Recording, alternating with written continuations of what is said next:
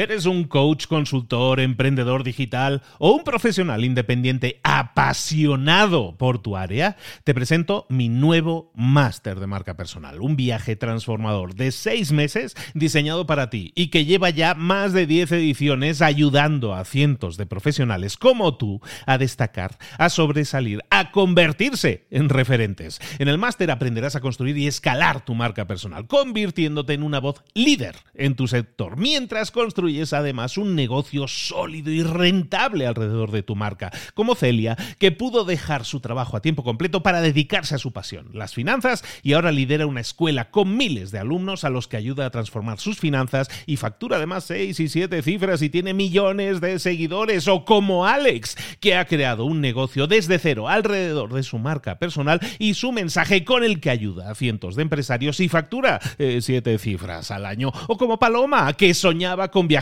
por el mundo y que ahora vive como nómada digital con cientos de miles de seguidores y más de 17.000 alumnos. Gracias al máster, su sueño pasó de ser una idea a una realidad rentable y reconocida. Este es el momento de que tú también dejes tu huella, de influir y de vivir por fin de tu pasión. Visita librosparaemprendedores.net barra marca y descubre muchas más historias de éxito de gente que confió en nuestro método. En junio comenzamos además la nueva generación y añadimos más novedades, más servicios y más soporte que nunca. Únete a la élite de profesionales que ya están cambiando sus vidas. ¿Estás listo? ¿Estás lista para desarrollar tu marca personal y ser nuestra próxima historia de éxito? Pues visita librosparaemprendedores.net barra marca y comencemos. Tenemos una serie de sesgos, una serie de razones que hacen que veamos el mundo, lo que nos rodea, todo lo que nos sucede alrededor, que lo veamos de una manera normalmente pesimista, normalmente tirando a lo peor. Pero en realidad, el mundo y tu entorno están quizás mejor de lo que te imaginas. Claro, hay que detectar cuáles son esos sesgos y qué es lo que nos hace pensar de determinada manera para intentar cambiarlo. Primero, detectemos qué es aquello que estamos, entre comillas, pensando mal. Vamos a ver 10 razones por las que estamos equivocados sobre el mundo que nos rodea y cómo podemos detectar y ver que las cosas están mejor de lo que piensas. Hoy completamos el libro Factfulness, escrito por Hans Rosling, publicado en el año 2018. Vimos la semana pasada la primera parte, las primeras cinco razones. Rematemos con las cinco restantes. Aquí y ahora en Libros para Emprendedores. Sin más, comenzamos.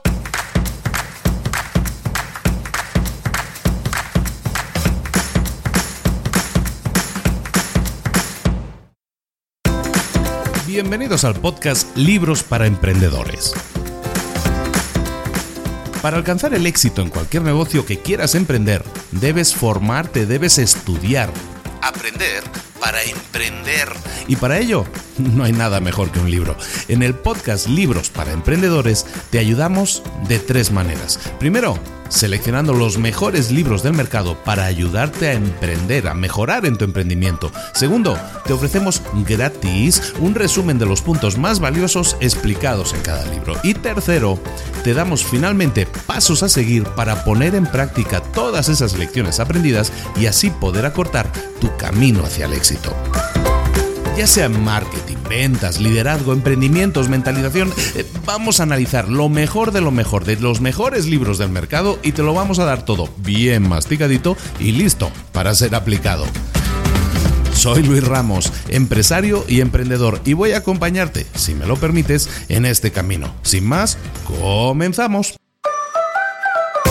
Buenas a todos, bienvenidos un día más, una semana más a Libros para Emprendedores. Aquí estamos de nuevo, en esta ocasión completando un resumen que iniciamos la semana pasada y que espero que haya sido, bueno, sé que ha sido de tu interés y que te ha gustado mucho porque a muchas personas les hace falta ese, un poco de, un poco de optimismo, ¿no? Un poco de optimismo en la vida. Hemos estado hablando la semana pasada de las primeras cinco reglas, de las primeras cinco, de los primeros cinco instintos, en realidad, eh, del libro Factfulness de Hans Rosling, publicado en el año 2018 y que, y que te aconsejo mucho que leas porque te va a dar otra visión de la vida completamente diferente. Hablábamos de cinco instintos, vimos el instinto de la separación, el instinto de la negatividad, de la línea recta, el instinto del miedo, el instinto del tamaño.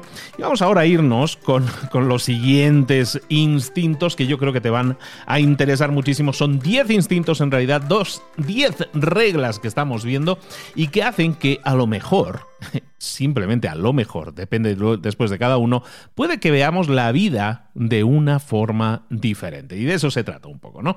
Hemos estado viendo todos esos instintos. Vámonos ahora, seguimos directamente, ya vamos de cabeza con el instinto número 6. El instinto de la generalización. El instinto de la generalización. Y es una cosa que utilizamos todos. Ojo, todo esto recordemos, para los que no, a lo mejor no han escuchado el otro episodio, sino que lo, indicaba también entonces. Todos estos instintos, todos estos puntos que estamos viendo están aplicados a una visión del mundo y están basados en una serie de estadísticas que nos hacen ver de nuevo que quizás esa forma de ver el mundo es equivocada. Ojo, estos instintos, extrapólalo, extrapólalo de nuevo a tu vida. En vez de pensar en el mundo, piensa en tu entorno y piensa si tú también no estarás aplicando estos instintos en tu forma de vida, en tu forma de ver la vida y la gente que te rodea, la empresa en la que trabajes, en definitiva, todo. Entonces, analiza todo esto y analízate a ti mismo para ver si eh, tú no estarás aplicando eso y quizás sea un enfoque equivocado y deberías hacer algún otro tipo de enfoque. Volvemos al punto 6, instinto de generalización. El instinto de generalización es esa tendencia que tenemos a, a ordenar la información y agruparla según categorías. Instinto de generalización. Entonces, claro, eso nos lleva a generalizar, a tomar por generales cosas que a lo mejor son particulares. Y muchas veces hay generalizaciones que hacemos que son erróneas y eso hace que el mundo que vemos lo vemos a través de, esa, de ese catálogo, de esa, de esa categoría que estamos haciendo y es también erróneo nuestra visión del mundo. Entonces, ¿esto de qué se trata? Esto se puede tratar de, por ejemplo, agrupar cosas que realmente no deberían ir agrupadas o buscar a grupos diferentes y agrupar dentro de la misma categoría como si fueran idénticos. Un ejemplo, un ejemplo. Piensa en Irán, el, país, Irán. La mayoría de occidentales pensamos de Irán que, por ejemplo, que ese es un país súper tradicionalista, dominado, patriarcal, fundamentalista, islámico, con unos valores súper duros. En definitiva, una, una especie de semiprisión es Irán, ¿no? Bueno, también podemos creer que a lo mejor esta visión está siendo categórica, estamos generalizando y que quizás eso no sea así. Y si nos zambullimos un poco en los datos de Irán, por ejemplo, pues nos encontramos con que esa generalización quizás sea exagerada. ¿Por qué? Porque Irán, por ejemplo, es el segundo país del mundo en el que hay más cambios de sexo. que probablemente es un dato que nadie se le hubiera ocurrido. También, algo interesante, el 60% de estudiantes universitarios en Irán son mujeres. 60% mujeres, 40% hombres. También datos que las mujeres en Irán tienen derecho a voto, tienen derecho a ir solas, a viajar solas, pueden viajar solas, pueden ir solas, pueden conducir el coche solas. Y esto, aunque a los occidentales a nos pueda parecer raro, resulta que hay muchos países islámicos donde, los, donde eso no es posible. Y luego, luego, los iraníes, los iraníes tienen una visión del mundo occidental súper favorable. Es el segundo país con la visión más favorable tanto de Estados Unidos como de Occidente. El primero es Israel, que es para todos los efectos y para muchos un país que tiene un pensamiento muy europeísta y muy europeo, muy occidental. Bueno, pues el segundo país que tiene una visión más positiva de Occidente es Irán.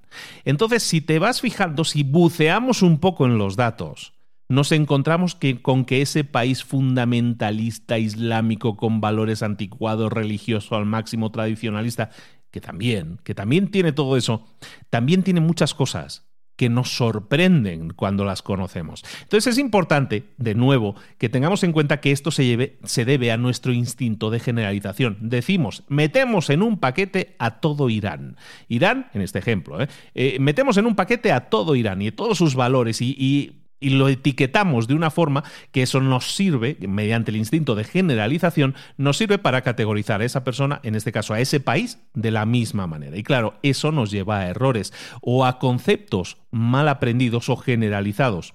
Y claro, es que estamos metiendo un país entero en una categoría. Estamos intentando definir a un país completo con una palabra. Y eso normalmente es error. De nuevo, un tip. Analiza si no estés haciendo esto también en tu vida y no con respecto a Irán, sino con respecto a tu amigo, a tu hermano, a aquella persona que conoces. Quizás lo estés haciendo también. Normalmente el instinto de generalización, volvemos al resumen, el instinto de generalización tiene que ver con el nosotros contra ellos, ¿no? Pero normalmente, esto es un poco más complicado. Nosotros, cuando decimos nosotros, en este caso, en este resumen, tú que estás escuchando, nos, eh, estaremos pensando que somos países nivel 4, como hemos visto, es decir, que tenemos ya un cierto nivel de ingresos. Entonces, claro, todas las personas de los países nivel 4 tendemos a desechar o a despreciar, entre comillas, un poco a los países nivel 1, nivel 2, nivel 3. ¿Y qué hacemos? Los metemos todos dentro del mismo saco.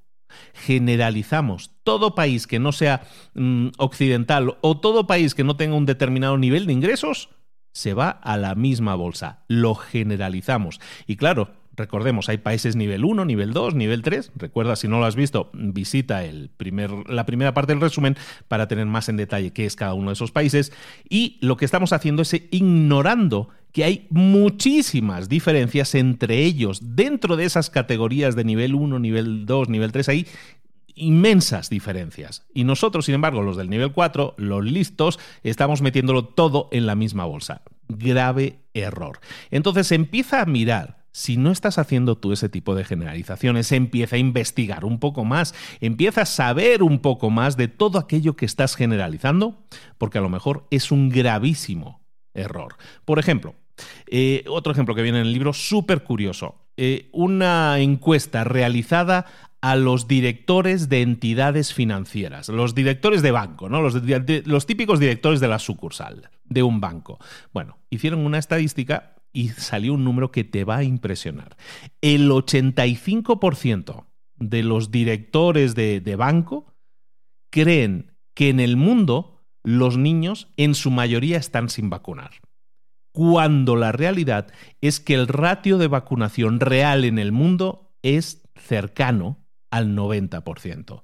Sin embargo, prácticamente el 85% de los managers creen que, no están vacunados.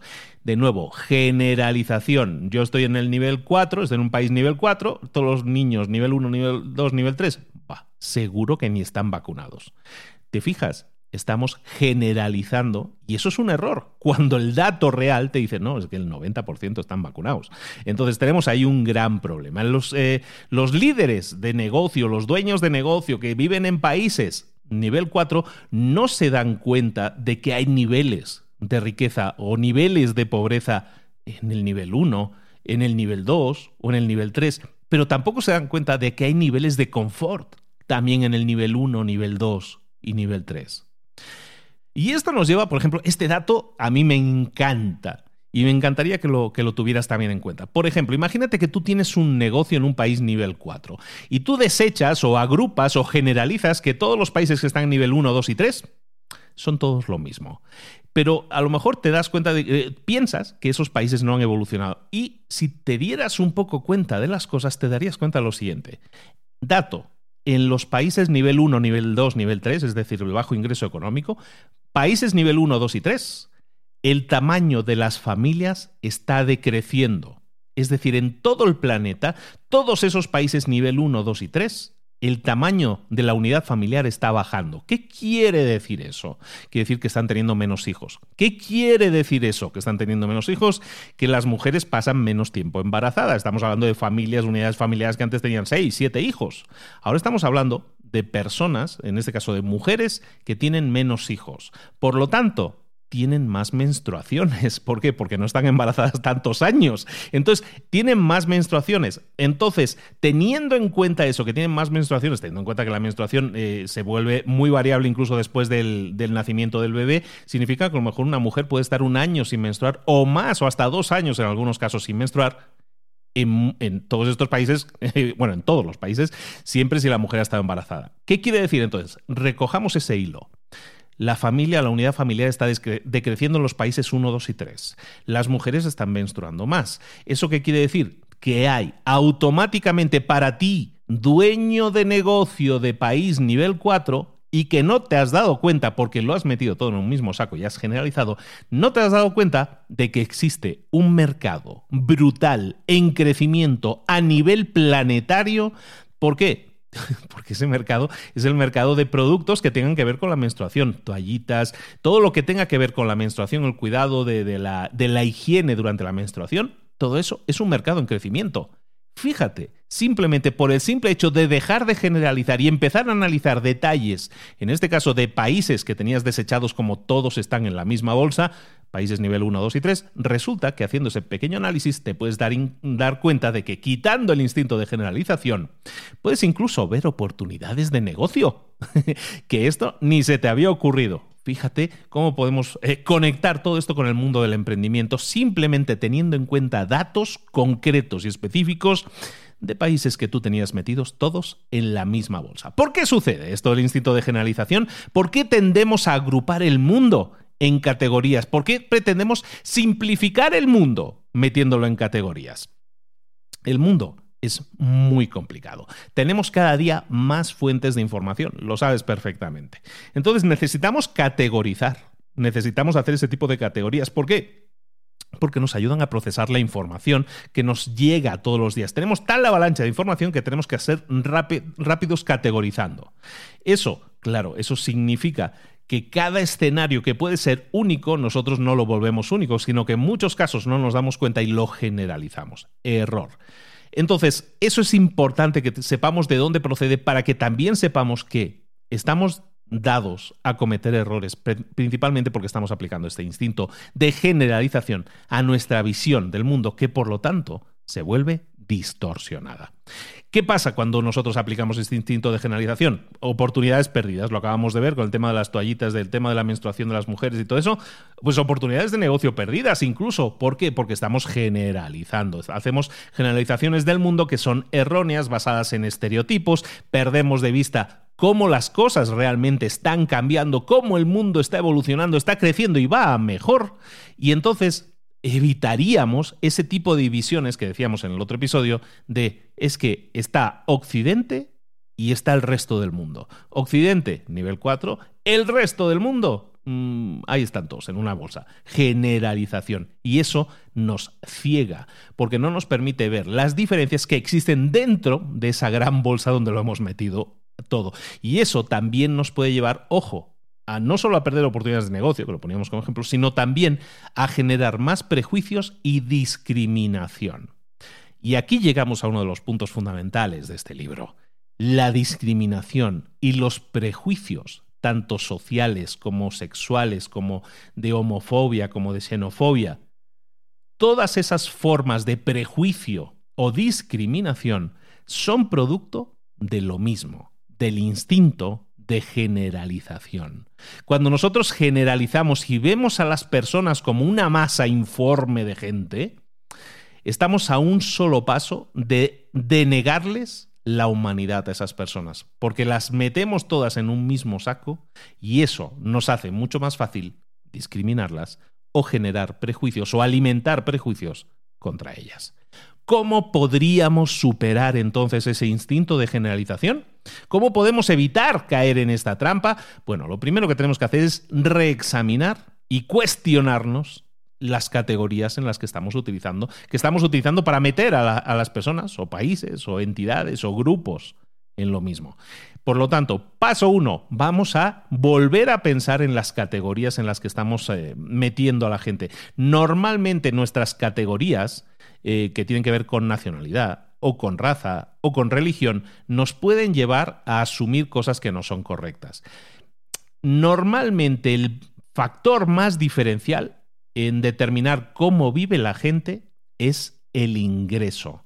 Entonces, hay gente que tiene el mismo nivel de ingresos en países islámicos que en países occidentales, que en países católicos o en países protestantes. Existe el, nivel, el mismo nivel de ingreso en otros países, aunque nosotros lo ignoremos o queremos ignorarlo.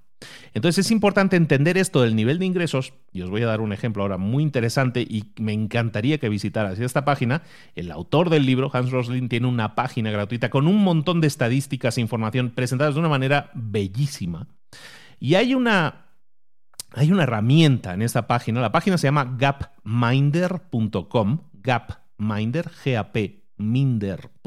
o no, perdón, .com no, punto .org gapminder.org. En esta página, como te digo, hay una, hay una subdivisión de la página que se llama Dollar Street. Hay una herramienta gratuita que se llama Dollar Street, la, la calle del dólar. Y ahí puedes ver más de 30.000 fotos de más de 250 familias de 50 países alrededor del mundo, pero esas familias y esas fotos no están ordenadas por países, o por raza o por religión. Están ordenados por nivel de ingresos. Y eso te permite ver que en la India a lo mejor hay unas personas que tienen el mismo ingreso que tú. Y puedes ver cómo viven, puedes ver qué herramientas utilizan, qué cosas compran. Y entonces te das cuenta de que somos más parecidos de lo que pensamos. Entonces empieza a buscar, eh, métete ahí en gapminder.org en el Dollar Street, en la, en la, herramienta de Dollar Street, es gratuito, no, no, no se paga nada, simplemente entras y ves y puedes ordenar por niveles de ingreso y ves las fotos de familias reales de todas partes del mundo. Entonces busca esas diferencias y vas a ver las diferencias en niveles de ingresos, cómo se reflejan en su vida, cómo se refleja en, en qué están invirtiendo, qué están comprando, cuál es su tipo de ropa, su calidad de vida en general. También entonces busca no solo por las diferencias, sino por las similaridades, aquello que les hace común, que los hace iguales. Esto te va a ayudar a redefinir lo que tú ahora mismo llamas categorías. La forma de meter a todas las personas de determinado país o de determinada religión o de determinado zona o continente, meterlas todas en el mismo saco, es probablemente un gran, grandísimo error. Quitémonos de la cabeza siempre esa idea de la mayoría. Cuando hablamos de la mayoría, la mayoría es un término muy genérico y una mayoría, cuando hablemos de la mayoría, podemos estar hablando del 51%, o del 99%. Por lo tanto, hablar de la mayoría puede ser un gran error. Porque, por ejemplo, en cada país hay una mayoría de mujeres que, dicen que sus necesidades de contracepción eh, las tienen cubiertas. La mayoría de mujeres en todos los países tienen las necesidades de contracepción cubiertas. Pero, sin embargo, si nos quedáramos con ese dato, la mayoría podríamos tener una imagen de decir, vamos a meter a todos los países, a todas las mujeres de todos los países en el mismo saco. Pero no debería ser así, porque hay países en los que las necesidades de contracepción, Angola, por ejemplo, son de un 63%, y otros países, como Francia, en que las necesidades contraceptivas están cubiertas en un 96%. La generalización es un error. El concepto de la mayoría también es un error. Entonces busca siempre, si queremos quitarnos este concepto de la generalización de la cabeza, buscar ese tipo de, extremos incluso, de decir, para que no generalicemos, tenemos que buscar extremos y saber que no todo se puede hacer en un punto medio. Tú no puedes combinar a Bill Gates por un lado y a una persona que no tiene ingresos por otro y decir que entre los dos cada uno tiene un promedio de 500 mil millones de capital o de ingresos o de lo que sea. Es un error es una generalización y esos promedios son erróneos también. Entonces, el último punto, ya para pasar al siguiente, el último punto dentro de la generalización y cómo podemos evitarla, cómo podemos trabajar en corregirla, es evitar pensar que eres una persona, entre comillas, normal. No pienses que los valores o los estándares de vida en los que tú estás viviendo ahora, países nivel 4 en su mayoría, no pienses que eso es universal. Piensa que hay diferencias pero que no eres tú y el resto del mundo, sino que hay diferencias en muchos casos en otras culturas, en otros niveles de ingreso, que son sutiles y hay muy buenas razones para que eso sea así. Por ejemplo, en Túnez, en Túnez, si tú lo miras con tus ojos de occidental de país nivel 4 y vas a Túnez, ¿qué te vas a encontrar? Te vas a encontrar de que hay muchos tunecinos que parece que no terminan sus casas y en tus ojos nivel 4 dices, estos de Túnez Qué malos son, qué poco responsables, ¿por qué no terminan sus casas? Pues qué malos son planificando, empiezan las casas y no les llega el dinero para terminarlas. Eso no es así. Tenemos que dejar de generalizar de esa manera y no pensar que tú eres el único normal con tus ojos nivel 4, sino que a lo mejor los tunecinos, y no es a lo mejor, es real, los tunecinos no tienen acceso a servicios bancarios. Por lo tanto, es lógico y es racional la decisión que toman. ¿Cómo invierten los tunecinos si no pueden invertir a través de un banco? ¿Sabes lo que hacen? Invierten todos sus ahorros en ladrillos.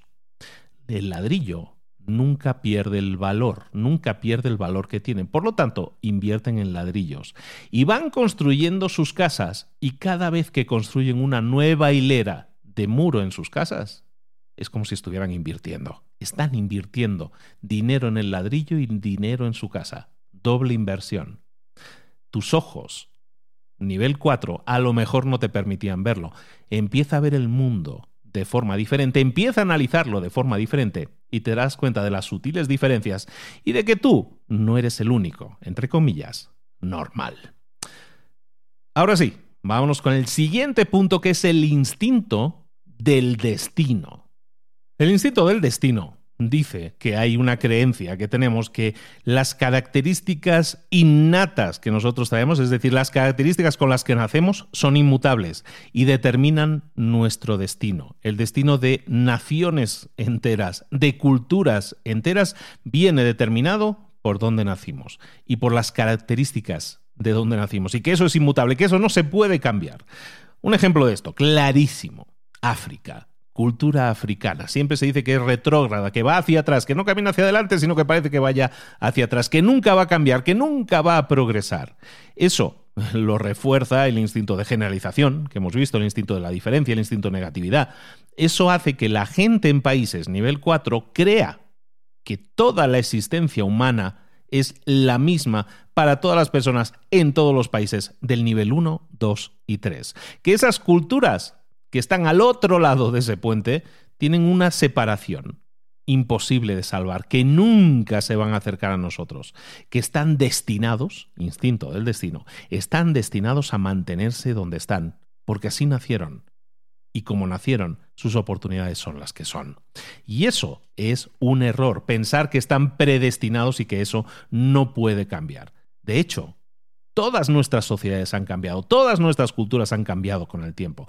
No hay nada individual que sea estático, no hay nada que se mantenga estático toda la vida. Y lo mismo es, e, igual para todo el tema de sociedades y culturas. las sociedades y culturas se, se, gestionan mediante valores, normas, estándares materiales de forma de vida. Pero es que eso está cambiando más rápido de lo que pensamos. Si pensáramos en, en África como un todo, evidentemente todavía hay un retraso. La esperanza de vida es 65 años, mientras que eh, es bueno, son 17 años menos que en el resto del mundo. Es decir, sí, tienen camino por recorrer, pero han recorrido muchísimo más camino del que pensamos. Todas las 50, las 50 naciones subsaharianas de África han expandido el acceso a la educación, a agua limpia, potable, a electricidad, a sanidad se ha eliminado, se está eliminando prácticamente la colonización de otros países. Y, están haciendo esto al mismo nivel, con el mismo ratio de velocidad, al mismo nivel que las naciones europeas cuando comenzaron a desarrollarse durante la revolución industrial. ¿Eso qué quiere decir? Por ejemplo, ejemplos en China, en India, en Corea del Sur, Miles de millones de personas han salido de la pobreza extrema en solo medio siglo. En 50 años han huido miles de millones de la pobreza extrema. Eso significa algo muy importante. Hace muy pocas décadas se decía que era imposible dar de comer a 4 mil millones de personas hace 50 años, todos esos países que ahora, que ahora son fábricas de, hacer dinero, de generar trabajo, India, Corea del Sur, eh, estamos hablando de China, países que ahora mismo son potencias industriales, sin duda. Hace 50 años estaban en la extrema pobreza, no, estaban en el mismo, en el mismo nivel en el que se encuentran ahora los países del África subsahariana, los países de África negra, digamos. ¿no?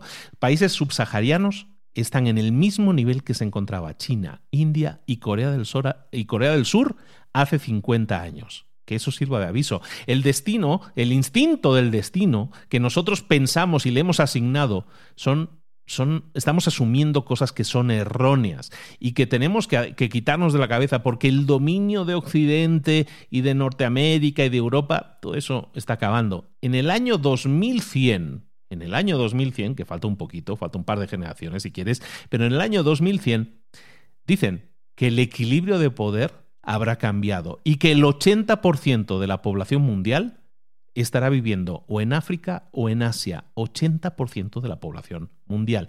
Es más, el Fondo Monetario Internacional predice que el crecimiento económico será solo del 2% anual para países como los nuestros, países nivel 4 pero que sin embargo el nivel de crecimiento de los países en niveles 2 y 3 será mucho más elevado. Y no se trata de economía, se trata de valores culturales. En Occidente hemos cambiado, no, no estábamos predestinados a ser de la misma forma, en Occidente hemos cambiado. Eh, hay países que eran súper super conservadores con temas de, relacionados con el sexo, con la familia, con el matrimonio, con anticonceptivos, y estamos hablando de los años 60. Suecia, por ejemplo, uno de los países que todo el mundo se llena la boca diciendo, hombre, país súper moderno. Bueno, en los años 60 era bastante, muy conservador. Antes hablábamos de Irán. En Irán, cuando hablamos del instinto de generalización, y, vale la pena que exploremos. Irán es un país, sí, muy tradicional, con un gobierno clerical. Estamos hablando también de un país que, sin embargo, está cambiando sus normas sociales y culturales en muy poco tiempo. Las mujeres iraníes, hace pocos años, hace pocos años, tenían una media de seis hijos. Estamos hablando del año 1984. Ahora, a ver cuántos son, 15 años después, en el año 1999, la media ya era solo de tres. Quizás es un cambio simbólico, pero es un cambio. Están cambiando las cosas. De hecho, simbólico. Por ejemplo, en Irán era la, en los años 90 tenían la fábrica de condones más grande del planeta. Entonces, hay cosas que están cambiando. Todo cambia. Entonces, ¿qué es lo que causa este instinto del destino que nosotros tendamos a aplicar todo y lo metamos todo en la misma jaula, en la misma bolsa y digamos, todos los que están aquí tienen el mismo destino. Se van a quedar donde están para siempre. ¿Por qué tendemos a pensar así? Porque en nivel 4 que somos, tenemos un sentimiento de superioridad. Nos da superioridad pensar que estamos por encima del resto y que esto va a ser siempre así porque estamos destinados a ello. Porque como hemos nacido, afortunadamente, donde hemos nacido, tenemos muchas cosas más solucionadas que ellos. Y eso no es así. Cuando pensamos de esa manera, estamos ignorando que el país, que el determinado país, que determinado continente está cambiando y eso nos permite nos permite ignorar cambios a nivel de estereotipos, a nivel cultural, a nivel de, de pobreza o de riqueza, y no nos damos cuenta de que las cosas están cambiando. Un podcast como este para muchos puede ser una apertura de ojos.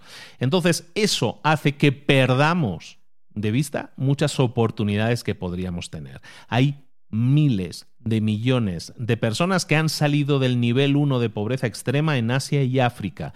Y eso creó la bolsa, el mercado de consumidores clase media, que es un abanico muy amplio, el, el mayor mercado de consumo de clase media de la historia de la humanidad y simplemente porque Asia y África salieron de pobreza extrema en su gran mayoría. Entonces, ¿cómo podemos eliminar el instinto del destino de nuestros juicios, de nuestra vida. ¿Cómo podemos combatirlo? Bueno, no, tenemos que dejar de ignorar que el mundo está creciendo, está cambiando, que todos los países están también cambiando y que ese cambio está sucediendo ahora. ¿Cómo, lo podemos, eh, ¿Cómo nos podemos ayudar? Bueno, pues tenemos que empezar a pensar que los cambios no son inmutables que todo cambia, pero que muchas veces no nos llegamos a dar cuenta porque los cambios son muy lentos, cambian muy poco a poco. Entonces nos estamos perdiendo muchas veces de los cambios porque suceden muy poco a poco. Pero recuerda que aunque los cambios parezcan pequeños, si son continuados en el tiempo, incluso si un país o cualquier dato simplemente creciera un 1% por año, en 70 años se duplicaría. Y es importante que sepamos eso. Los pequeños cambios son cambios y acumulativamente son grandes cambios. Luego, por otro lado, algo que es importantísimo y que tú estás haciendo ya en este momento, que es siempre preocuparte de estar aprendiendo cosas nuevas. Siempre explorando cosas nuevas, creciendo, cambiando, atreviéndonos a cambiar de opinión, porque no pasa nada siempre que tengamos más fuentes de información. Y aunque parezca una simpleza decir, si quieres evitar este tipo de problemas, aprende más cosas, es algo que tenemos que estar haciendo, que en lo que tenemos que estar invirtiendo. Nuestro conocimiento tiene fecha de caducidad, tenemos que estar renovándolo constantemente. Y por último, apunta siempre un poco más arriba. Deja de pensar que todo lo que no somos nosotros son países en extrema pobreza, que todos están en el nivel 1. Piensa lo siguiente, la gente que está en el nivel 1 ahora mismo de ingresos, pobreza extrema en la mayoría de los casos, quieren tener el mismo nivel de felicidad y prosperidad que tú. Quieren tenerlo. Entonces, ¿qué van a hacer? Progresar, crecer, cambiar, no se van a conformar. Esto, mm, esto tiene que hacer que tú cambies esa, ese mindset, esa forma de pensar paternalista, colonial incluso, colonial incluso. Y tenemos que empezar nosotros a cambiar de pensamiento porque ellos también han cambiado. Expande tú tu visión, tu forma de ver el mundo, cómo avanza, cómo está, cómo está cambiando. Y celebremos juntos el hecho de que hay muchas personas que ahora mismo están saliendo del nivel 1 porque quieren vivir con la misma calidad de vida que nosotros. Celebrémoslo, se lo merecen.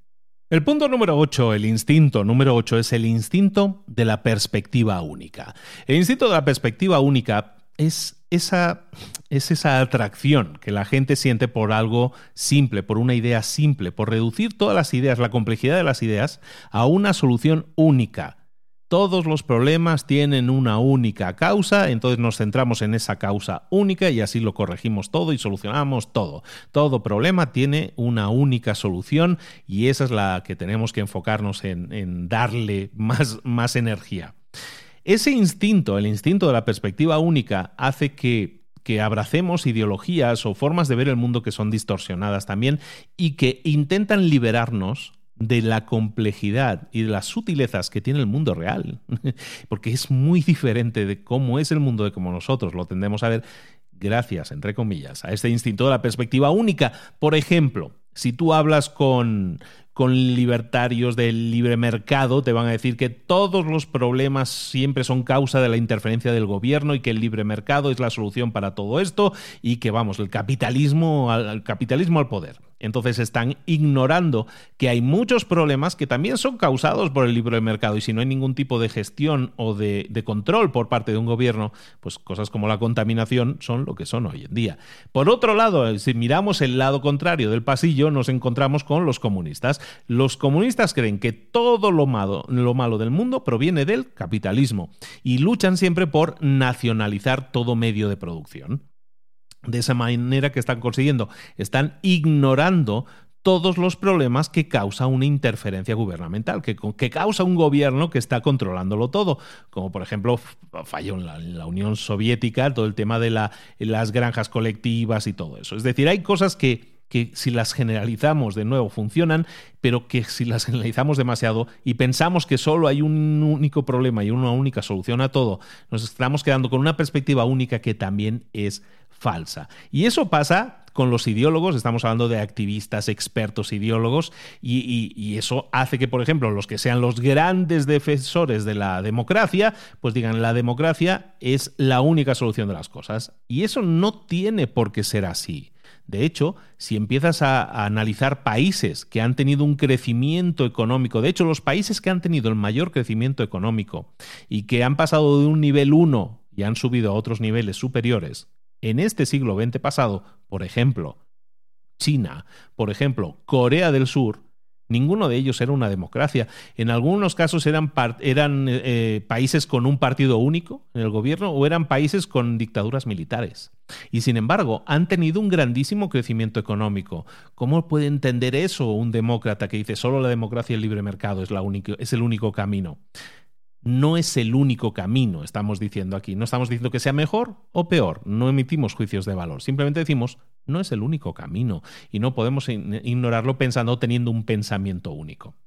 Luego, también tenemos que ser analistas de los números y de lo que hay detrás de los números. Muchas veces los números no lo explican todo. Tenemos que buscar qué es lo que hay detrás de los números. Por ejemplo, el primer ministro de Mozambique eh, mide el, avance económico de su país, lo mide por cosas que puede ver con sus propios ojos. Por ejemplo, cuánta gente lleva ahora zapatos y antes no llevaba, o cuántas nuevas casas se están construyendo actualmente. Eso para él es progreso, crecimiento económico. Hay otros datos como el Producto Interior Bruto y todo eso que son números, pero muchas veces no explican todo el avance que se está produciendo sobre el terreno, tanto como lo puede significar más zapatos más casas. Lo mismo con la medicina. ¿eh? Los doctores tienden a pensar que la medicina y la, medicación es la única solución para el tratamiento de enfermedades. Y hay otros enfoques que a lo mejor, mm, siendo más holísticos, como se suele decir, siendo más eh, fuera de la caja, pueden también funcionar. Por ejemplo, decían en los años 50 que el único problema que tenía la India realmente era la tuberculosis, que si erradicamos la tuberculosis, el país lanzadísimo. Y no era exactamente así. Tenemos que intentar mejorar en todos los países cosas que realmente pueden ser problemas eh, mejores, o, mejores o más fáciles de solucionar y que nos pueden llevar a evitar, o sea, ir a la raíz, a la base de los problemas. A lo mejor eh, ser más eh, limpios en el, cuando llegan los niños al mundo pueda evitar más mortalidad infantil, todo ese tipo de cosas. Por ejemplo, en el libro dicen, muchas veces nos centramos en, invertir en más doctores, en más eh, hospitales, en más eh, enfermeras, cuando a lo mejor lo que deberíamos hacer no es invertir tanto en eso como invertir en los medios de transporte que llevan a la persona al hospital. Porque a lo mejor esa es una forma muchísimo más efectiva de reducir, por ejemplo, la mortalidad infantil. No porque tengas cinco doctores esperando en un quirófano precioso y vacío, vas a aliviar la mortalidad infantil. A lo mejor en algunos casos sí, pero a lo mejor en la mayoría de los casos el problema es que ni siquiera llegan al hospital. Y entonces enfoques diferentes, como en este caso el del transporte al hospital, ambulancias y similares, pues puede modificar una estadística tan dura como la de la mortalidad infantil. Entonces, muchas veces el pensamiento único nos lleva a decir, no, la, medicina o tal medicamento es la única solución. Y a veces hay soluciones preventivas o enfoques diferentes que nos pueden llevar a tener soluciones también al mismo problema. ¿Por qué hacemos eso? ¿Por qué pensamos de esta manera? ¿Por qué tenemos ese instinto del pensamiento único, de que todo es lo mismo y todo se soluciona de la misma forma o todo proviene del mismo problema? Pues básicamente porque las ideas, cuanto más simples son, más atractivas nos parecen. Y también, evidentemente, porque las noticias no nos permiten analizar las situaciones. Pero siempre quedémonos con eso. A veces las complejidades del mundo, si las eh, reducimos a cosas, a ideas simples, nos parecen más atractivas. Y eso, claro, nos ayuda. Eso, por otro lado, es un problema que cuando nosotros nos apegamos a una idea, nos estaremos cerrando a cualquier otra alternativa que a lo mejor pueda ser una mejor solución. Y eso es todavía más marcado en los políticos. Nuestros líderes políticos y sus rígidas ideologías que no cambian ni a la de tres, ni frente a datos, ni frente a nada, porque entonces estarían siendo desleales a su ideología. Entonces, esa falta de imaginación puede tener y tiene graves consecuencias para millones y millones de personas, mucho más que cualquier otro enfoque. Y eso también hace que muchas veces cuando nosotros nos enfocamos en, en una perspectiva única y pensamos que eso soluciona todos los problemas, todos, nos estamos perdiendo o estamos aplicando soluciones equivocadas a problemas específicos. En el libro plantean una historia sobre, sobre los bebés que los ponen a dormir actualmente. En la actualidad ya todos los bebés se ponen a, dormir con la boca hacia arriba. Pero bueno, eso no ha sido siempre así. No, no, no han dormido los bebés con la panza arriba. De hecho, la idea única es que, por ejemplo, cuando tú pones a, una persona que tiene problemas respiratorios, lo pones boca abajo, es decir, apoyado sobre su barriga, eh, respira mejor, puede solucionar, puede mejorar su flujo respiratorio. Entonces, basado en esta idea que viene de, de, hace muchísimos años y que es real, que a las personas con problemas respiratorios, adultos, les funciona mejor acostarse boca abajo, Pues resulta que esto se aplicaba a los bebés y eso aumentaba la mortalidad infantil muchísimo, porque un bebé no tiene la misma capacidad, entre comillas, de supervivencia frente a problemas respiratorios que tiene un adulto. Y entonces se acostumbraba a poner los bebés boca abajo y muchos morían por falta de respiración, problemas respiratorios. Entonces, la misma solución, poner a la gente boca abajo, sirve, no siempre. Cada caso es diferente y eso es el gran mensaje que nos tenemos que llevar así, el que nos llevamos aquí de esto del pensamiento único, que para superarlo tenemos que empezar a, a pensar que una solución no sirve para todas las situaciones, que tenemos que ser conscientes de que hay personas que piensan diferente a nosotros y tenemos que escucharles, escuchar opiniones de personas con las que no estás de acuerdo porque eso te permitirá a lo mejor tener otra perspectiva o algún dato o alguna forma de pensar que a lo mejor no cambia como tú piensas, pero te puede ayudar a entender las cosas mejor o pensar de otra manera o buscar una tercera alternativa que ahora mismo a lo mejor no está encima de la mesa. Y si eres socialista, a lo mejor tienes que empezar a analizar el libre mercado y ver si hay soluciones por ahí para los problemas que tiene tu país, porque seguramente los tiene. Y por último, abracemos la complejidad. No tengamos miedo de que porque nuestro mundo sea confuso. Él lo es. No tengamos miedo porque nuestro mundo es complicado y busquemos reducirlo a la mínima expresión. Cada problema se normalmente, ¿eh? cada problema se resuelve o se debería resolver en eh, analizando caso por caso, viendo y probando y equivocándote en cada uno de los casos e intentando solucionar las cosas de manera individual, no intentando meter todos los problemas en el mismo saco y solucionarlos todos de la misma manera, porque normalmente eso no funciona. El punto 9 se llama el instinto, el instinto de culpa. Y es que el instinto de culpa, que es un primo muy cercano del el, instinto de la perspectiva única que acabamos de ver, el instinto de culpa dice que siempre deseamos o buscamos encontrar a una única persona o a una única entidad para responsabilizarla de algo malo. Es decir, tendemos a señalar siempre a una única persona como la responsable de que algo esté funcionando mal. A menudo lo que hacemos es buscar ahí a una persona a la que echarle todas las culpas. Y ahí toda la culpa es de Donald Trump, toda la culpa es de tal, ¿no? En vez de buscar a problemas estructurales, a problemas que han causado y que están causando en el mundo mayores problemas y que no son culpa de una única persona, sino al contrario, el instinto de culpar a una única persona, institución, está tremendamente arraigado y es tremendamente erróneo, porque la verdad, bueno, vamos a verlo, no es tanto así. Es tentador, eso sí lo entendemos, ¿no? Es tentador fijarte en una persona y culparlo de todo, ¿no? Del presidente de gobierno de turno, del negocio de es que es Microsoft, o es Facebook, o son los periodistas, o son los refugiados, o son los de los mexicanos que quieren cruzar la frontera. Eh, siempre hay un, líder político que es el, el que se convierte en el, en el que recibe todos los golpes, o una institución o un grupo de personas que reciben todos los golpes. Pero normalmente los problemas no provienen de una única persona o de una institución muy concreta. Eh, pensemos en los negocios. Los negocios siempre se tienden a llevar la gente. Es que claro, como solo buscan ganar dinero, pues es normal que se aprovechen de nosotros. Y aunque ese es un pensamiento generalizado, eh, es cierto que los negocios buscan, em, son entidades que buscan ganar la mayor cantidad de dinero posible. Pero sin embargo, hay entidades, hay negocios que, buscan ese beneficio, generar ese beneficio, lo buscan mm, también de formas eh, más eficientes, son intentan ser más eficientes en el costo. Y hay muchos negocios que hacen las cosas entre comillas bien, en el sentido de que buscan formas eficientes de entregar un producto un servicio que pueda ayudar a la humanidad.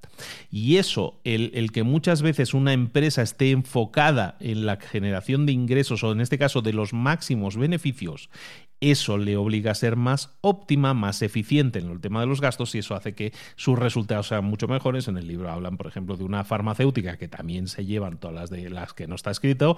Bueno, por Ribofarm, una farmacéutica, por ejemplo, le está, le está, le está proveyendo la, a UNICEF con, con, pastillas antimalaria realmente económicas y eso les permite, con la misma calidad y mediante el uso de tecnología y de la optimización de sus recursos y tiempo, les permiten estar batallando duramente contra la malaria y creando medicamentos de máxima calidad. Es decir, hay empresas que lo están haciendo entre comillas, entre comillas, ¿eh? entre comillas bien. Los periodistas, por ejemplo, los periodistas normalmente se les acusa de distorsionar los hechos, de tener una agenda, ¿no? Que dicen en inglés, de tener un plan premeditado para que las cosas sucedan de una determinada manera. Periodistas que apoyan a un determinado político, político o partido político. Básicamente, a los políticos les encanta culpar a la prensa eh, si seguís más o menos la, política en Estados Unidos, por ejemplo, en el momento de grabar esto, Donald Trump todavía es presidente, espero que sea todavía eh, se acabe pronto, pero Donald Trump, por ejemplo, es un político que le encanta señalar a la prensa a una determinada prensa como los culpables de todo. Fake news, ¿no? De noticias falsas. Esta prensa siempre está generando fake news. Y bueno, y realmente, eh, ¿cuál es el problema? ¿Es la prensa el problema? No la prensa, según una, encuesta que aparece en este libro, la encuesta nos dice que eh, los periodistas tienen tan poca información como nosotros. Saben lo mismo o menos de ratios de vacunación, del crecimiento de la población, de la educación a las niñas, de educación femenina, Claro que esta ignorancia luego se refleja en la forma en que muestran las noticias. No son fake news, son news de ignorante, porque es lo que somos todos nosotros, ignorantes de muchos los datos, de la profundidad, del análisis que debería tener alguien al emitir un juicio o una noticia. Entonces, ¿son los periodistas los culpables de todo? No. ¿Son las empresas los culpables de todo? No, son los, em, los traficantes de gente que, que, las llevan de un país a otro. Pues eh, no del todo, evidentemente, no están haciendo nada bien en ese sentido, pero por ejemplo, en el año 2015, en el mar Mediterráneo, se ahogaron 4.000 eh, refugiados. 4.000 personas murieron ahogadas en el mar Mediterráneo porque buscaban escapar de países que estaban en guerra y buscaban refugio, en este caso en países de Europa. ¿Cuál es el problema aquí? El problema son las personas que los llevaban en esas pateras, en esos barquitos que los llevaban y que, y que no tenían ningún tipo de medida de seguridad. Pues algo de, culpa, claro que tienen, evidentemente. Eh, pero a lo mejor también tendríamos que mirar por qué esas personas estaban en una patera, estaban en un barco para empezar. Pues a lo mejor era porque en la Unión Europea hay una serie de regulaciones que forzaba a esas personas a viajar mediante patera, porque no tenían otra forma de llegar a Europa que mediante patera. ¿Y eso por qué? Pues porque las regulaciones europeas hacen que necesites una serie de documentación para entrar en, en, la comunidad europea y resulta que esa documentación es imposible de conseguir en países que están en guerra. Entonces, claro, si no hay una solución para conseguir la documentación, la gente va a ir porque tiene que escapar, porque todo el mundo debería escapar de una guerra, pues es normal. Y entonces, claro, si una aerolínea no te lleva a Italia o España o Alemania o donde sea, si una aerolínea no te lleva porque te faltan unos papeles y esos papeles es imposible que los consigas en tu país, ¿qué opción te queda? Bueno, pues evidentemente hay personas ahí, coyotes, que te van a querer llevar al otro país. Sí. ¿Y se están aprovechando de ti? Sí. ¿Son ellos los únicos culpables? No. Son parte de la culpa por no, por no dar un buen servicio, entre comillas, pero no son los culpables de esa situación. La situación viene causada por una situación política. Entonces, en definitiva, estamos hablando de situaciones en las que nosotros tendemos a culpar, a señalar siempre a una persona cuando eso no es exactamente así. Y si profundizamos, vemos que sí, esa persona tiene culpa o se está aprovechando de una determinada situación, queriendo o no queriendo, pero a lo mejor no es el único culpable. Lo mismo con los líderes políticos. Normalmente a los líderes políticos se les tiende a culpar de todo. Cuando hay una recesión son los culpables. El culpable es el presidente, que hay recesión. Si pasan cosas buenas, si hay una expansión económica, el, pues el que lo ha conseguido es el presidente. Y eso no es exactamente así. Un presidente de gobierno tiene muy poco control sobre esos datos macroeconómicos, esas decisiones macro, esas decisiones no las decide una única persona, es el único responsable de todo lo bueno y todo lo malo de un país. Eh, Mao Zedong eh, prohibió en su país, en China, que hubiera eh, familias con más de un hijo se prohibió, ¿no? Se hizo la, política esa de un solo hijo por familia. Y claro, se le culpa de la, la, baja en el ratio de nacimientos del país, se le culpa a Mao Zedong, cuando en realidad ese, esa tendencia había comenzado una década antes de que este hombre pusiera esa, esa ley. En definitiva, no hay que culparle solo a él, que había una tendencia ya en China, a que había una tendencia a la baja. Es lo mismo con el Papa. El Papa es el líder de una institución que es la institución que está más en contra de los anticonceptivos que existe, que es la, Iglesia Católica. Entonces, la Iglesia Católica está a favor eh, de que no se usen anticonceptivos de ningún tipo.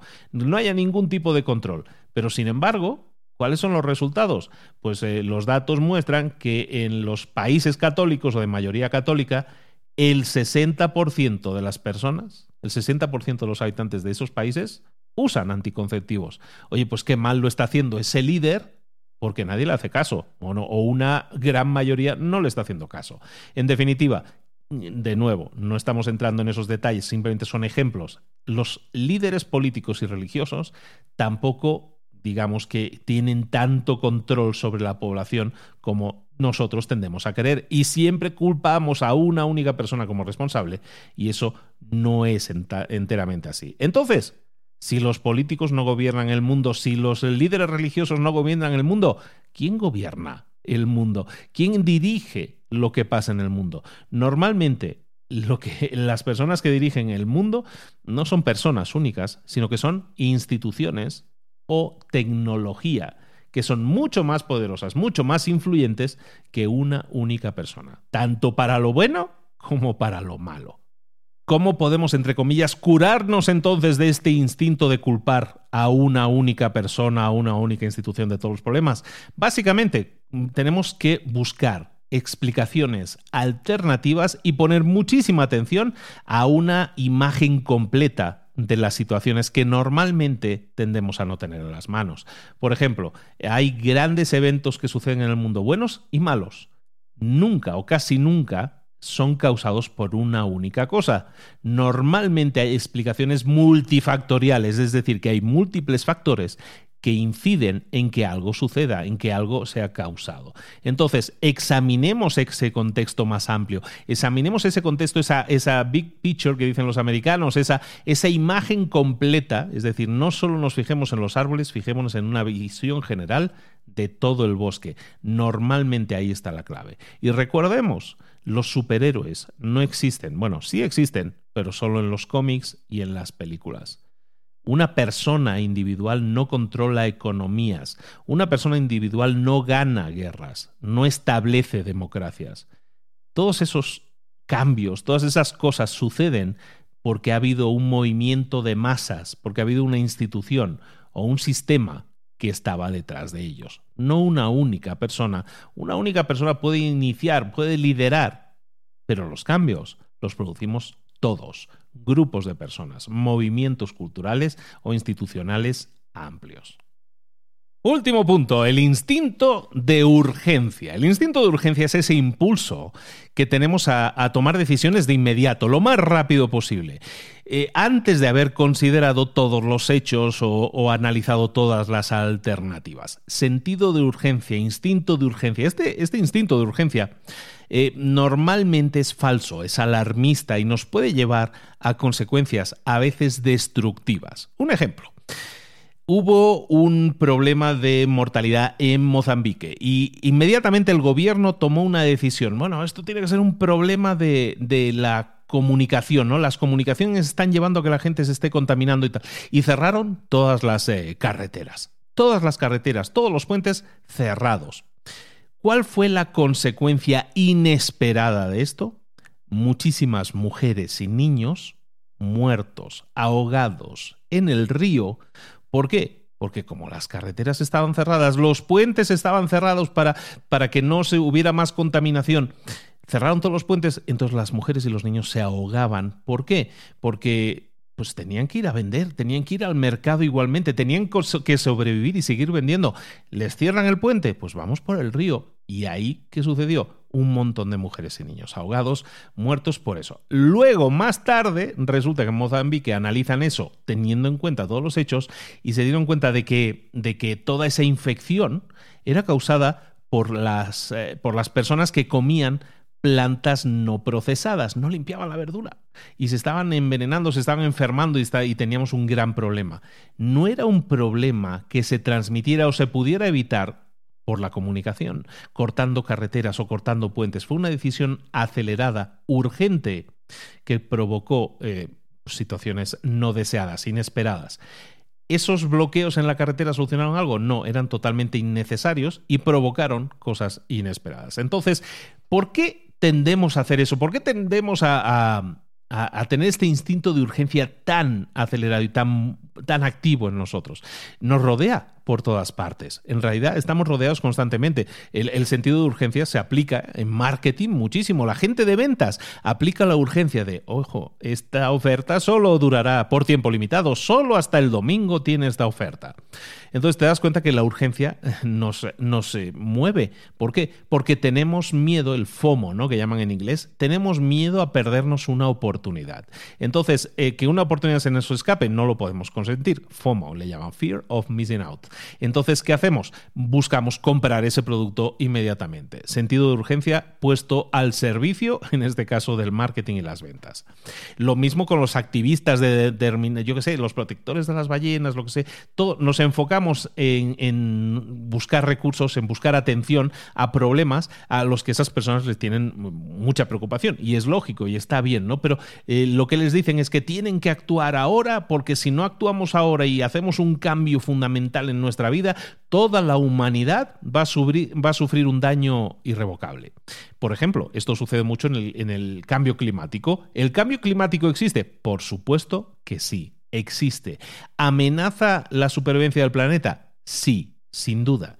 Pero no podemos estar exagerando continuamente sobre la urgencia de una, de una amenaza, porque eso amenaza también nuestra credibilidad. Había un cuentillo que supongo que la mayoría conocéis, que es el de Pedro y el Lobo, Pedro y el Lobo, que avisaba a los del pueblo así en plan chiste, en plan broma, ¡ay, que viene el lobo, que viene el lobo! Y no venía, y no venía, y no venía. Entonces, ¿qué pasó? Que al final cuando llegó el lobo nadie creyó a Pedro. Entonces, la insistencia constante sobre el cambio climático, ¿tenemos que hacer algo? Sí, es real, hay que hacer algo, pero no podemos centrarnos en eso. Tenemos que centrarnos en información útil, en datos útiles, no en lo genérico sino en lo específico, porque ahí en lo específico, en los pequeños detalles es donde se producen los grandes cambios que estamos buscando. Entonces, buscar información que sea útil, publicar constantemente información que tenga que ver con el efecto invernadero, con las em-, emisiones de, de CO2, cómo podemos mejorar eso y por qué eso es importante. Eso es mucho más decisivo a la hora de generar cambios, en este caso cambio climático, que cualquier otra cosa. Los problemas son reales, los problemas existen, estamos atravesando ahora una pandemia brutal, existen y, a la población que vive en, países nivel 1 son especialmente vulnerables a ese, a ese tipo de pandemias. Necesitamos instituciones más fuertes, que tengan capacidad de decisión y que sus decisiones sean respetadas. ¿De qué nos sirva una Organización Mundial de la Salud que, que, tenga conocimiento, recursos e infraestructura para combatir todas estas enfermedades y pandemias si luego los gobiernos hacen lo que les da la gana. Tenemos que considerar eso como amenazas, verdaderas amenazas globales, que estamos viviendo ahora mismo una, pero que tenemos que tratar también como humanidad en su conjunto. Cualquier crisis financiera nos golpea. Estamos viviendo crisis financiera tras crisis financiera. Pero ¿cuál es el problema? La complejidad del mundo, eh, la complejidad económica del sistema financiero que mueve el mundo. Ahora mismo hace imposible de predecir ¿Cuándo va a ser la próxima crisis financiera? Un 2008 con la crisis como la que tuvimos tan bestia, a lo mejor la estamos viviendo ahora producto de la pandemia. ¿Podemos predecirlo? ¿Podemos tomar decisiones en cuanto a las finanzas, decisiones financieras en el mundo ahora mismo? Ya no. ¿Cuándo va a ocurrir la siguiente crisis? Pues no lo sabemos. ¿Dentro de tres años? ¿Dentro de cinco años? Dentro de un mes? No lo sabemos. Eh, hoy en día, pensar que las decisiones de urgencia que pueden tomar personas nos pueden llevar a las guerras que hemos tenido durante toda la vida y sabéis que las guerras las han iniciado personas siempre, eso siempre ha sido así. Y la urgencia la ha generado muchas veces el que vayamos a guerra. Pero antes eh, luchábamos con espadas, con flechas o con fusiles. Ahora tenemos armas atómicas una guerra mundial ahora mismo sería devastadora.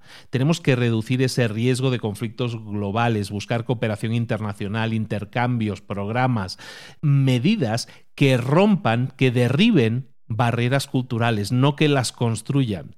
Como hemos dicho antes, el, cambio climático es un riesgo real, existe. Necesitamos solidaridad, por lo tanto, también global para asegurarnos que todas las naciones cooperen en reducir las emisiones, no solo las naciones todas las personas tienen que cooperar. Nuestro éxito eh, en reducir el, desgaste de la capa de ozono, eliminar las emisiones de, CO2, eh, que todas las gasolinas ahora no tengan plomo, todo eso sugiere que podemos hacerlo. Ya hemos rebajado Hemos detectado el problema y hemos actuado, hemos hecho pequeños cambios que están actuando en beneficio. Tenemos que seguir haciéndolos, tenemos que seguir haciendo ese tipo de cambios. Y hemos hablado finalmente de la pobreza extrema en el nivel 1. Aunque hemos mejorado mucho, la realidad es que hay 800 millones de personas que todavía viven en ese nivel 1 de, pobreza extrema. Tenemos que liberar, somos, el, somos todos un equipo tenemos que liberar a esas personas de, de, ese tipo de pobreza. Necesitamos paz en el mundo, acceso a la educación, acceso a cuidados médicos, infraestructuras básicas, agua, electricidad. Y todo eso hace de nuestro mundo un mundo mejor y está en nuestras manos el conseguirlo. El miedo que causa el instinto de urgencia nos lleva al pánico. No vamos a tomar nunca buenas decisiones cuando estamos en, pánico. En vez de eso, vamos a tomar malas decisiones, decisiones dolorosas o que pueden ser muy perjudiciales. Para eso, ¿cómo podemos evitarlo? ¿Cómo podemos eh, masacrar ese instinto de urgencia y actuar de la manera adecuada? Para eso, tenemos que evitarlo entendiendo cuáles son los números. Los números no lo representan todo, no nos lo dicen todo, lo hemos visto en instintos anteriores, pero nos dicen mucho, nos dan muchas señales. Antes de tomar decisiones aceleradas, porque mm, hay que hacer algo urgentemente, porque si no el público dice que no haces nada, analicemos los datos para ver si son relevantes, si son precisos, y si nos pueden llevar a la mejor decisión posible. No solo estoy hablando de políticos, estoy hablando de ti y de tu vida también, y de las decisiones que tomas en el día a día. Normalmente, decisiones que se basan en el ahora o nunca, en los ultimátums, no suelen funcionar. No hay ninguna buena solución en el mundo normalmente que sobreviva a ese tipo de análisis de la ahora o nunca. Por lo tanto, no tomes decisiones aceleradas. Respira profundo, analiza antes de comprometerte a hacer algo. Recuerda que no somos adivinos. No sabemos lo que va a pasar mañana y menos sabemos lo que va a pasar dentro de 10, 20 o 30 años. Eso no significa que no podamos hacer caso a las predicciones, pero siempre tenemos que tomarlas con un tono escéptico, simplemente como guías de lo que puede pasar. Y recordemos que las acciones de hoy son las que tienen efecto sobre los resultados de mañana, no las predicciones de hoy. Y luego, por último, recuerda siempre, si queremos eliminar este sentimiento de urgencia, este instinto de urgencia, tenemos que empezar a eliminar de nuestros análisis siempre los peores escenarios posibles. De hecho, tenemos que eliminar siempre de nuestros análisis los peores escenarios posibles y también los mejores, porque como hemos visto y en el libro mediante gráficas se demuestra, la mayoría de los casos, el escenario extremo, para lo bueno o para lo malo, es un escenario que tiene poca probabilidad de suceder. Tiene muchas mayores probabilidades de suceder, algo que está mucho más en el promedio que cualquier cosa extrema. Por lo tanto, creamos que las cosas extremas, tanto lo bueno como lo malo, no es fácil que suceda. Por último, ya hemos terminado con los 10 eh, instintos que ven en este libro. El libro acaba con un epílogo, con un capítulo final que tiene que ver con el factfulness en, en la práctica. Hemos examinado 10 instintos, hemos visto qué son, por qué creemos en ellos, el daño que nos generan y cómo podemos superarlos, cómo podemos vencerlos, cómo podemos aplicar todo eso que hemos aprendido hoy a partir de ahora para seguir adelante y hacerlo en un mundo más factfulness, en un mundo más basado en datos reales. Cómo vivir en un mundo mejor basado en la razón, no en la imaginación o en los prejuicios o en los sesgos anteriores. Pues en el tema de la educación, sobre todo la educación, debemos enseñarle a nuestros hijos que hay países en el mundo que están en diferentes categorías de ingreso, que hay cuatro niveles de ingreso y que esos niveles de ingreso determinan la mayor parte de las diferencias que existen en la forma de vida, en los estándares de vida, en la calidad de vida de todos esos países mucho más que los valores culturales. También deberíamos enseñarles que las sociedades están cambiando y están cambiando constantemente, que el mundo cambia y está dando pasos agigantados para mejorar la calidad de vida en cualquier país del mundo. Y pues sobre todo, debemos enseñar a nuestros hijos a ser curiosos, a ser humildes y a entender que el mundo es complejo y a abrazar esa complejidad. No hay problemas fáciles y no hay soluciones fáciles tampoco. Tenemos que entender y saber y reconocer que hay cosas que no sabemos y estar abiertos a nuevas informaciones, a investigar y aprender y estar siempre absorbiendo cosas nuevas, reconocer lo que no sabemos y remediarlo. En el tema de los negocios, para los negocios tenemos que ser conscientes de las oportunidades y de los riesgos de la globalización. Tenemos que buscar información precisa sobre el mundo para tomar decisiones críticas y tomar decisiones inteligentes, decisiones de inversión inteligente. Tenemos que saber que Asia y África ya están en el nivel 2, ya no están en el nivel 1, están en el nivel 2 y que la mayor parte de personas en el mundo en el año 2100 van a estar en esos dos continentes, en Asia y en África. Por sobre todo los negocios deben saber que ahora están hablándole a una audiencia global, no a una audiencia local. Y todo eso de centrarnos en Occidente como el ombligo del mundo, como el centro del mundo, y que todas nuestras campañas de marketing van orientadas a ese nivel 4, a lo mejor ya se está quedando obsoleto y que hay productos que podrían hacerle mucho bien a otros países, a otros niveles de ingreso. Lo mismo cuando hablemos de los eh, periodistas, de los activistas, de los políticos. Son grupos de personas que deberían intentar aprender un poco más de contexto histórico para saber qué proporción tiene un dato sobre un, sobre un contexto mucho más global o un contexto mucho más histórico. Las presiones del mercado, lo entendemos, son muy grandes para todos estos grupos, para los políticos, los activistas, los eh, periodistas, pero tienen que, que abrazar un mundo basado en hechos, basado en datos, porque si no, los eh, consumidores o los que voten o los que les sigan o, básicamente en cualquier entorno multicultural siempre va a haber una lente que analice todo y esa lente es la que nos están poniendo ellos delante. Tiene que ser una lente lo más limpia y de aumento posible. Tu organización, esa organización en la que tú te encuentras, dentro de tu organización, nunca aceptes quedarte donde estás. No descanses, eh, no te duermas en los laureles. La búsqueda de la ignorancia no lleva a nada. La búsqueda del conocimiento sí lleva a todas partes. Entonces empieza a preguntarte en tu organización, en tu entorno, en tu empresa, en algo que tú tengas algún tipo de voto o opinión, en tu familia, empieza a hacerte este tipo de preguntas. ¿Qué es lo que no sabemos? ¿Qué oportunidades me puedo estar perdiendo ahora mismo por mis sesgos o por mi forma de pensar? ¿Qué sesgos culturales o qué puntos ciegos hay ahora mismo que yo no me estoy dando cuenta que tengo? Empieza a hacerte esas preguntas, empieza a preguntarte qué es lo que no sabes o qué es lo que presupones y que probablemente presupones mal. Recuerda siempre, un mundo basado en datos es mucho más preciso que un mundo basado en dramas es mucho más útil, es mucho más confortable y es mucho más inspirador vivir en un mundo así. Por último, como resumen general del libro, hablemos de, de estos instintos que hemos estado viendo, estos 10 instintos. Así, en términos generales, estamos hablando de instintos que son características, que son vestigios que hemos heredado de la evolución, de cuando los necesitábamos para sobrevivir, que nos permitían hacer juicios rápidos y asunciones basadas en el entorno y tomar decisiones rápidas que hacían que pudiéramos sobrevivir. Eso a nuestros ancestros les funcionaba muy bien, ahora en día nos pueden llevar a conclusiones erróneas. Eso por un lado. Recuerda que la causa de los instintos puede ser esa, o sea, lo traemos genéticamente y ahora ya no funcionaría de la misma manera o no sería igualmente útil. Y por otro lado, el ciclo de información al que estamos sometidos. Vivimos en un mundo de noticias 24 horas en el que constantemente se nos tiene que alimentar información.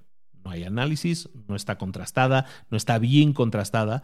Vivimos en un mundo en el que se dramatiza, se buscan historias que impacten para llamar la atención y atraer los, eh, atraer los ojos a, esa noticia y luego venderles publicidad. sé consciente del mundo en que vives también para no aceptar todo lo que se te mete eh, por, a través de los ojos. Después, hemos hablado de, estas son las causas de estos instintos que nosotros tenemos y que tenemos que evitar.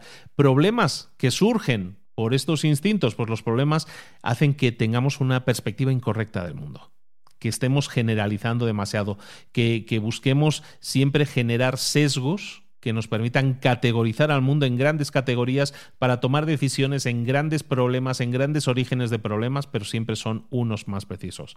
Y el mundo no funciona así. El mundo funciona en base a, a pequeños grupos, eh, en base a soluciones dinámicas que dependen mucho de aplicarse a temas más concretos.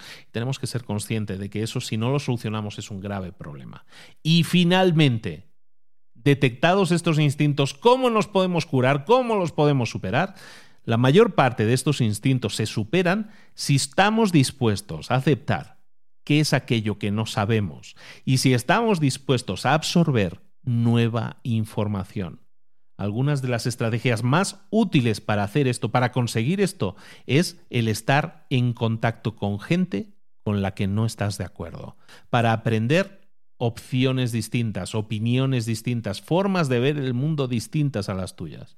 Insistir en los datos más que en las anécdotas. Buscar siempre estas tendencias basadas en datos y abrazar la complejidad que es en el mundo en el que vivimos.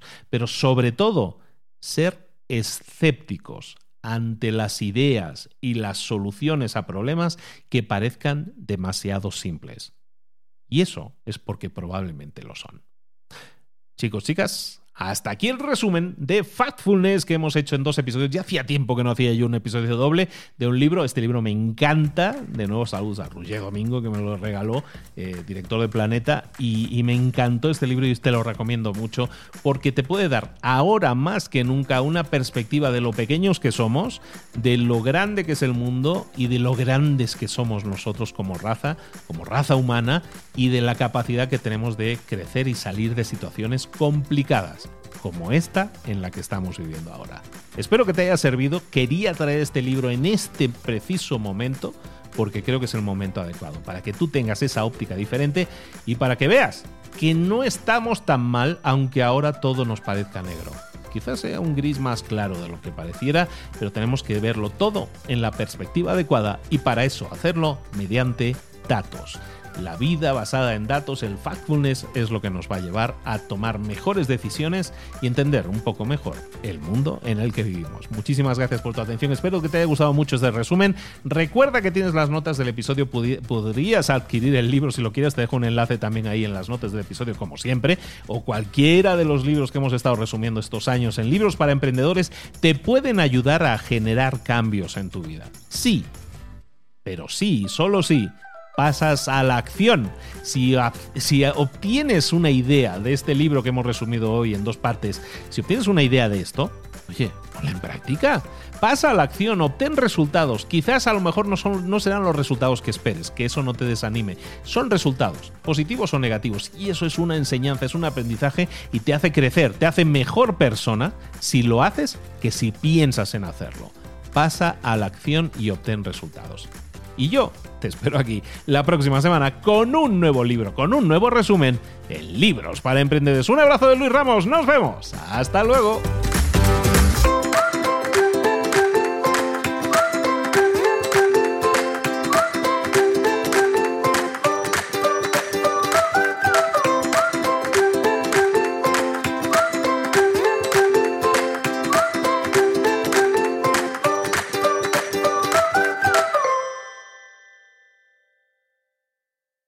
¿Eres un coach, consultor, emprendedor digital o un profesional independiente apasionado por tu área? Te presento mi nuevo máster de marca personal, un viaje transformador de seis meses diseñado para ti y que lleva ya más de 10 ediciones ayudando a cientos de profesionales como tú a destacar, a sobresalir, a convertirse en referentes. En el máster aprenderás a construir y escalar tu marca personal, convirtiéndote en una voz líder en tu sector mientras construyes construyes además un negocio sólido y rentable alrededor de tu marca, como Celia, que pudo dejar su trabajo a tiempo completo para dedicarse a su pasión, las finanzas, y ahora lidera una escuela con miles de alumnos a los que ayuda a transformar sus finanzas y factura además 6 y 7 cifras y tiene millones de seguidores, o como Alex, que ha creado un negocio desde cero alrededor de su marca personal y su mensaje con el que ayuda a cientos de empresarios y factura 7 eh, cifras al año, o como Paloma, que soñaba con viajar